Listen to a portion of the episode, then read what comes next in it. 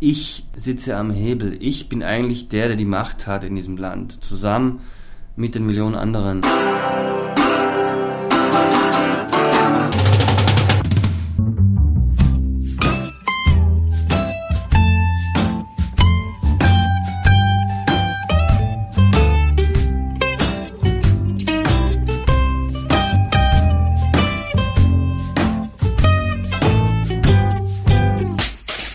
Herzlich willkommen bei Filmkultur, der Podcastreihe von www.kulturwoche.at und einem Interview mit Hans Weingartner, dem Regisseur vom Kinofilm Free Rainer, Dein Fernseher lügt.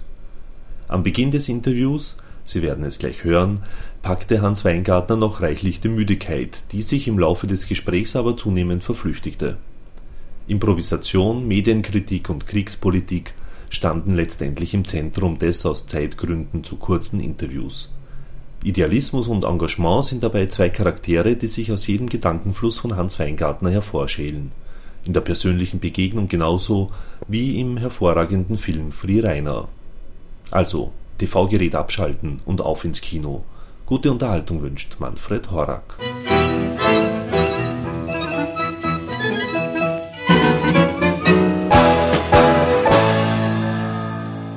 Prinzipiell Geile Interviews, das hilft mir, meine mhm. Filme zu verstehen. Auch, auch wenn es leider immer erst im Nachhinein ist. Ich würde sie mal gern vorher verstehen.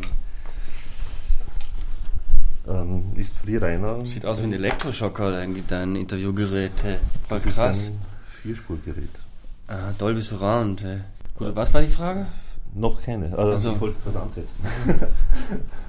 Free Rainer wird unter anderem im Katalog als Fabel beschrieben. Fabel ist ja eher etwas ähm, im Reich des Fantastischen mm, sozusagen angesiedelt, mm. jetzt so generell.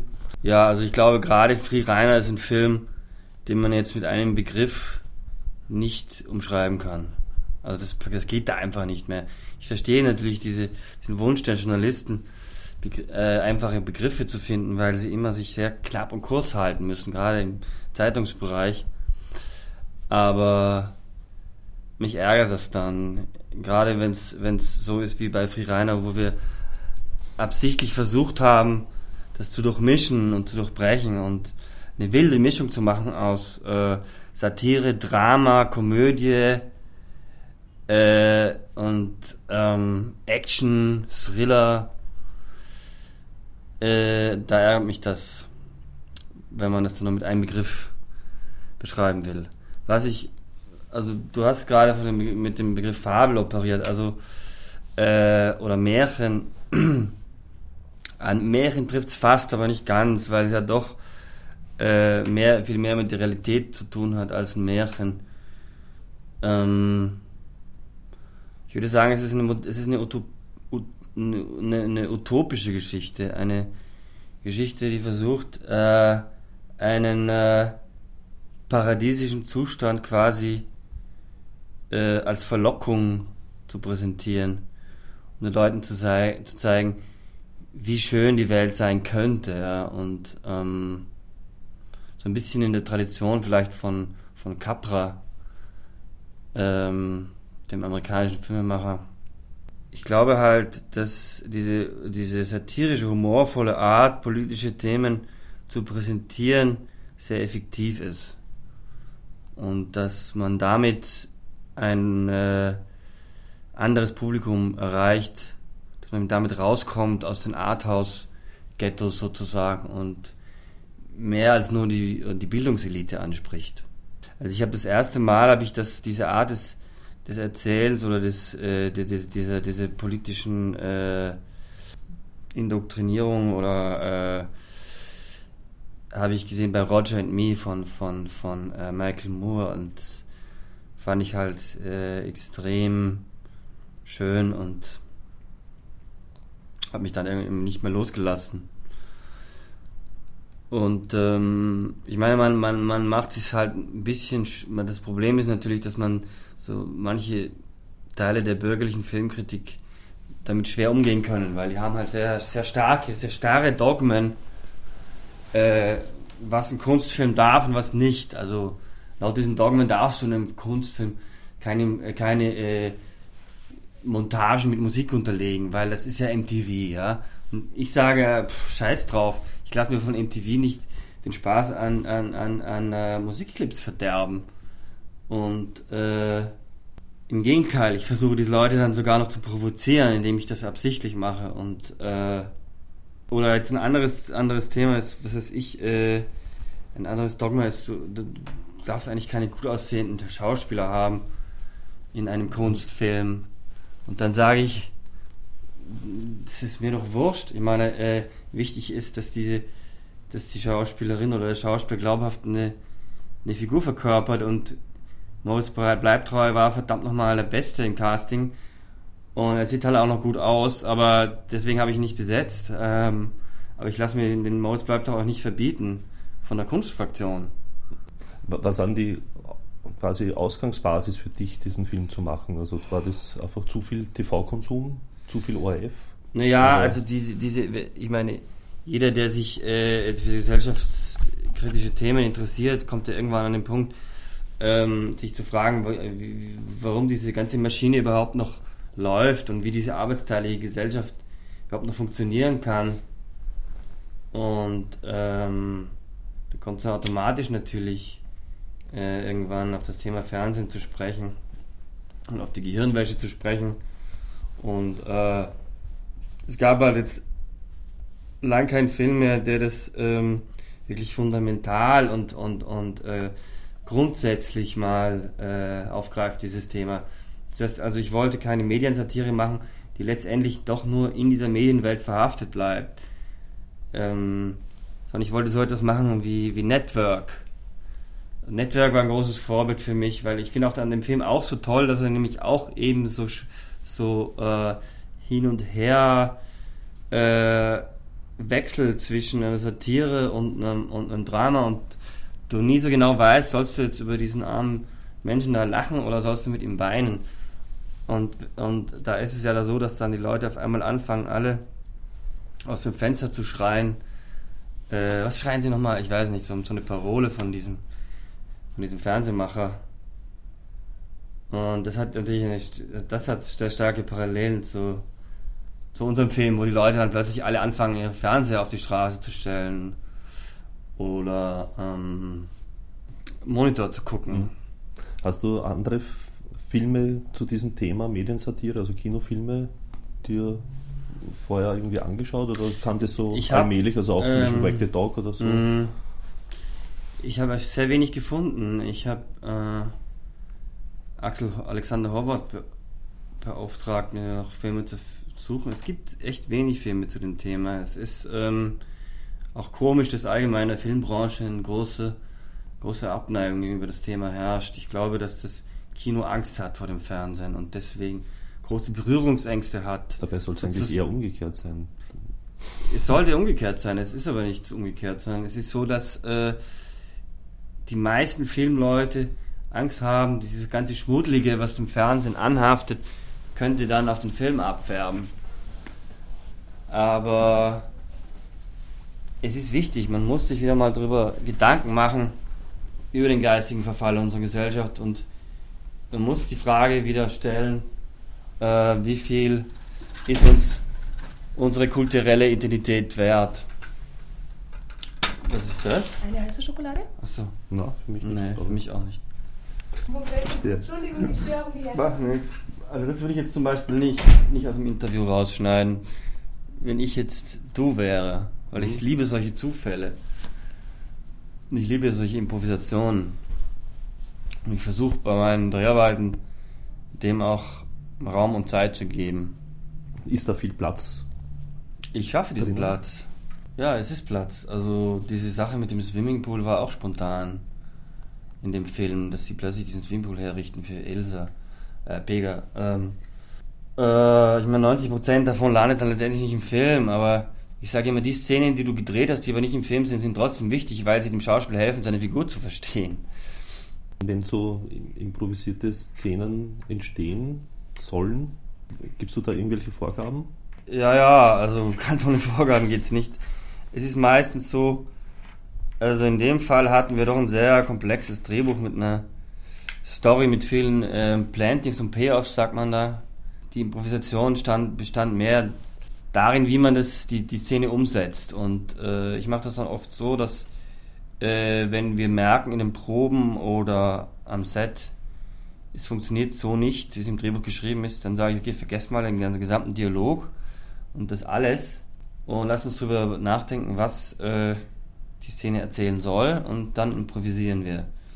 Das ist meistens viel zu lang und es wird meistens viel zu viel gelabert in einer Improvisation. Deswegen mache ich das dann so, dass ich halt das, das was daran gut war, egal ob es jetzt Worte sind oder Emotionen, übernehme und verdichte und dann die Szene so neu gestalte in Zusammenarbeit mit den Schauspielern.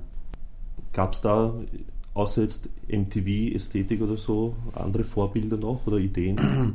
nee, eigentlich nicht. Also MTV-Ästhetik ist nun auch wirklich kein Vorbild, weil die gibt es ja auch sowieso nicht mehr. MTV ist ja dieser reine oder Schrottsender geworden, die nur noch diese vollkommen behinderten Dating-Shows machen wo es nur noch darum geht, wer besser aussieht und äh, die größ oder den schöneren Körper hat. Ja, das ist mittlerweile halt so. Aber es äh, gab Seitdem es von Fox übernommen ja. worden ist, von Robert Murdoch, dem bösen, bösen, bösen Medientycoon.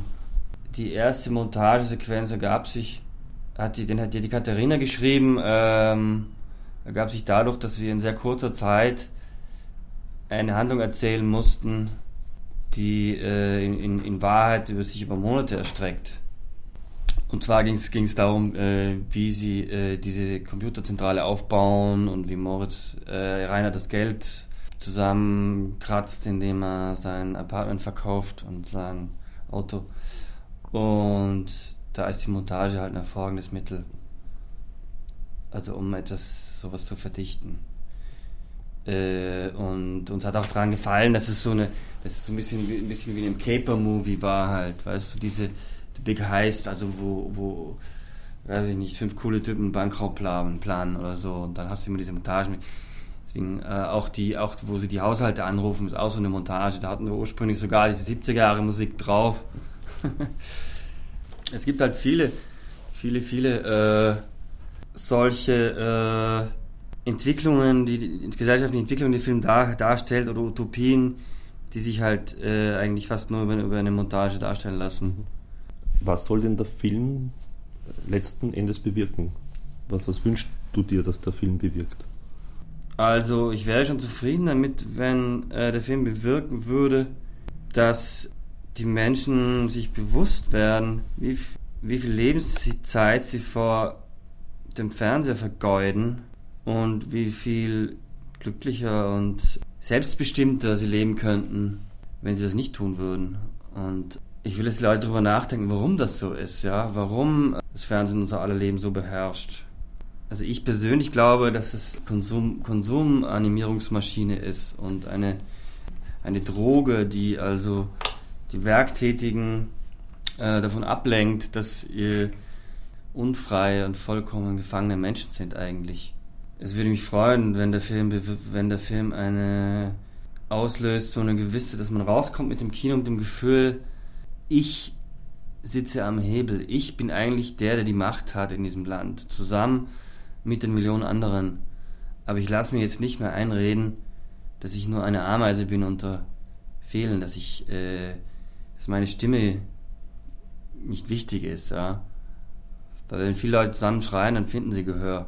Und äh, das ist so eine Botschaft, die, die unter allen unter dem drunter liegt, ja, die subtiler ist, die, die jetzt nicht so offensichtlich ist, ja, mit denen, mit, über die auch, ich auch mit wenig Journalisten spreche, weil die sie meistens nicht so erkennen. Aber eigentlich ist das meine Haupt, mein Hauptgrund, eine gewisse Energie im Publikum zu erzeugen und eine gewisse Haltung. Und zwar die Haltung, ich habe keine Angst mehr, die, der, der, das Kapital ist nicht so mächtig, sondern hängt eigentlich von mir ab, weil wenn ich jetzt kein RTL mehr gucke, dann können die zumachen. Ja, ist so. Und das, und das, und das, äh, äh, und ich lasse mich jetzt auch nicht mehr verarschen. Ja, ich lasse mir jetzt keine Titten mehr vorführen und sitze dann wie ein Affe vor der Glotze und kann, und kann nicht, schaff's nicht umzuschalten, weil ich geil auf die Frau bin. Und ich lasse mir auch keine brutalen Autounfälle mehr zeigen oder was weiß ich, Menschen, die Ameisen fressen, weil ich werde damit nur verarscht. Die wollen nur meine Instinkte ansprechen, meine animalischen, dass ich nicht umschalten kann, weil ich, weil du musst hinschauen. Ja, warst du schon mal bei jedem Autounfall auf der Straße? Warum bilden sich da Menschentrauben? Das ist halt menschlich, wir sind Menschen und das ist ja auch nichts Schlimmes, aber schlimm ist, wenn es ausgenutzt wird von diesen Medienleuten. Na, Und vor allem, wenn sie, wenn sie, wenn sie, wenn sie nur noch damit ihre Quote erzielen, weil das nämlich so billig ist, dieses Art. Ja, du brauchst bloß ein paar Container auf die Wiese zu stellen, dann brauchst du ein paar Idioten zu finden, die sich, die sich da reinsetzen und dann, dann schaltest du die Kameras an. Kostet so gut wie gar nichts. Aber eine richtig intelligente äh, Fernsehserie zu produzieren, wie zum Beispiel äh, The Office oder ähm, Dr. House oder eine richtig schöne Dokumentation über Kasachstan zu drehen oder über die Mayas, äh, die Maya-Kultur, das kostet richtig Geld, da muss man richtig sich anstrengen. Ja, und da haben die Sender halt keinen Bock drauf. Aber wir müssen sie wieder dazu bringen, dass sie Bock drauf haben. Mhm. Wobei beim ORF geht es ja jetzt eh stetig bergab sozusagen mit den Quoten. Ne? Also die leiden ja Was ich darunter. gut finde. Ja, ja. Und ich finde, ich finde nichts schlimmer als diese gottverdammten Heuchler in den Redaktionen des Feuilletons und der, der sogenannten äh, führenden Nachrichtenmagazine, die am einen Tag das Fernsehen verdammen, weil es so oberflächlich und dumm geworden ist, und am nächsten Tag das Fernsehen dafür kritisieren, dass es keiner mehr guckt oder dass es zu niedrige Quoten hat. Hallo? Ja, was ist, das ist so bescheuert, es ist so dumm und es ist so verantwortungslos. Ja? Das, ist, das ist nichts als, als billige, billiges Kapital zu schlagen, was diese Journalisten machen. Und dann sie so, sie müssen sich mal Gedanken machen. Die, die öffentlich-rechtlichen Sender sind, sind doch gehetzte Tiere, die stehen vor einem unlösbaren Dilemma. Und meine Forderung wäre, die Quotenerhebung für die öffentlich, äh, für, für, für ORF komplett abzuschaffen. Und dass wir sagen, nee, wir leisten uns diese Kultur, wir leisten uns so viel Kunst, wir leisten uns so viel Geistigkeit, das brauchen wir für unser Seelenwohl. Und wenn keiner zuguckt, scheißegal, zumindest hast du die Möglichkeit, dir das anzuschauen. Ja? Und vielleicht wird es dann auch irgendwann, wenn, wenn's dann, wenn, wenn, wenn das dann so wäre, ein ORF ein richtig äh, intelligenter Sender werden würde, wieder, dann wäre es vielleicht, wird es eigentlich dann vielleicht irgendwann sogar cool, ORF zu gucken. Ja? Oder AD oder ich. Weil wenn das nicht passiert, ist es halt, wenn wir das öffentlich-rechtliche Fernsehen ist jetzt dabei, sich komplett selbst zu vernichten, weil es austauschbar wird, weil es seine Legitimation verliert, Legitimation verliert. Und das wäre ganz schlimm, weil dann haben wir halt Verhältnisse wie in Amerika. Da gibt es das Trash-Fernsehen für die große Masse und das teure HBO für die hochwertigen Programme, für die Bildungselite in New York und San Francisco und die Rotweintrinker in, an der Ostküste, weißt du? Also und, und, und, und, und dann kommt George Bush und sagt, wir müssen in den Irak einmarschieren, äh, weil er Cash machen will. Und die Masse glaubt aber, da, da, glaubt ihm, dass äh, äh, ähm, Bin Laden da sitzt. Das ist ja so lustig, es gibt dieses Interview mit George Bush, wo er aus Versehen immer Saddam Hussein sagt statt Bin Laden. Ich meine, heute, ich meine, es war ja von Anfang an eigentlich Ja, glasklar, Versprecher, dass es ja. rein wirtschaftliche Interessen hatte. Halliburton, die, die Bush-Firma, Rüstungskonzern, wo der Bush drin, drin steckt, hat ja, glaube ich, um 800 Prozent äh, Umsatzsteigerung hat im Irakkrieg gemacht. So wie alle, ich meine, der Vietnamkrieg war auch nur, äh, hat auch wirtschaftliche Gründe. Der, der, zwei, der Eintritt von Amerika in den Zweiten Weltkrieg ja auch. Wir müssen leider aufhören. Ich würde Ja. sehr gerne weiter, aber die Susanne ist schon zweimal rein. Mm. Und somit sind wir auch schon wieder am Ende von Filmkultur, dem Podcast von kulturwoche.at angelangt. Vielen Dank fürs Zuhören und vielen Dank fürs Dranbleiben. Bis zum nächsten Mal, Ihr Manfred Horak.